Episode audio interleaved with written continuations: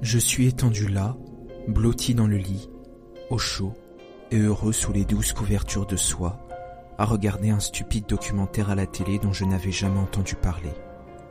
Je voudrais changer de chaîne, mais ce pot de glace au cookie ne me laisse pas utiliser mes mains pour autre chose qu'enfourner une friandise glacée dans ma bouche. Les nuits comme celle-ci sont rares.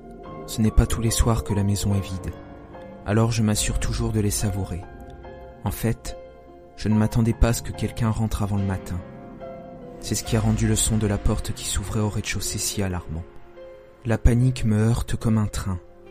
Je bondis silencieusement hors des couvertures, renversant la crème glacée sur le tapis blanc immaculé au sol, et j'ouvre dans un craquement la penderie à côté du lit.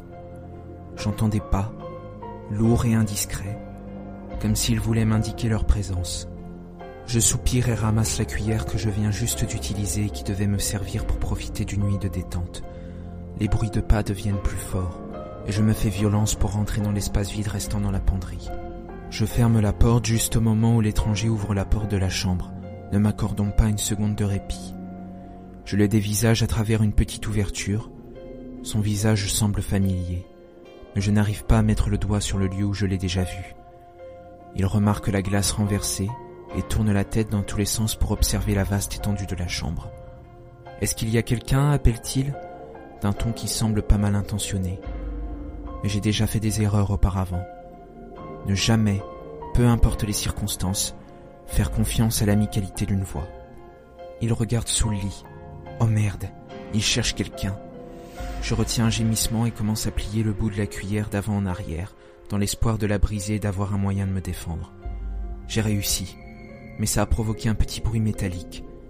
L'homme tourne sa tête et se dirige vers la penderie. Je tremble maintenant. S'il vous plaît, n'ouvrez pas. S'il vous plaît, n'ouvrez pas. S'il vous plaît, n'ouvrez pas. La porte s'entr'ouvre et il me voit. Nous crions d'une même voix à cause de la peur et de la surprise. Sans hésitation, je saute sur l'homme et j'enfonce dans tous les coins de chair que je peux le manche tranchant de la cuillère. Il crie de douleur, mais je ne vais pas m'arrêter. J'enfonce profondément le manche dans sa poitrine et dans son cou, encore et encore, jusqu'à ce qu'il ne bouge plus. Je l'ai tué. Je pleure de dégoût et dévale les escaliers. Je continue ma course hors de la maison. Je cours à toute allure sur la route, jusqu'à avoir le sentiment d'être parti assez loin. Je m'assois un moment et respire péniblement avant de retrouver mon calme.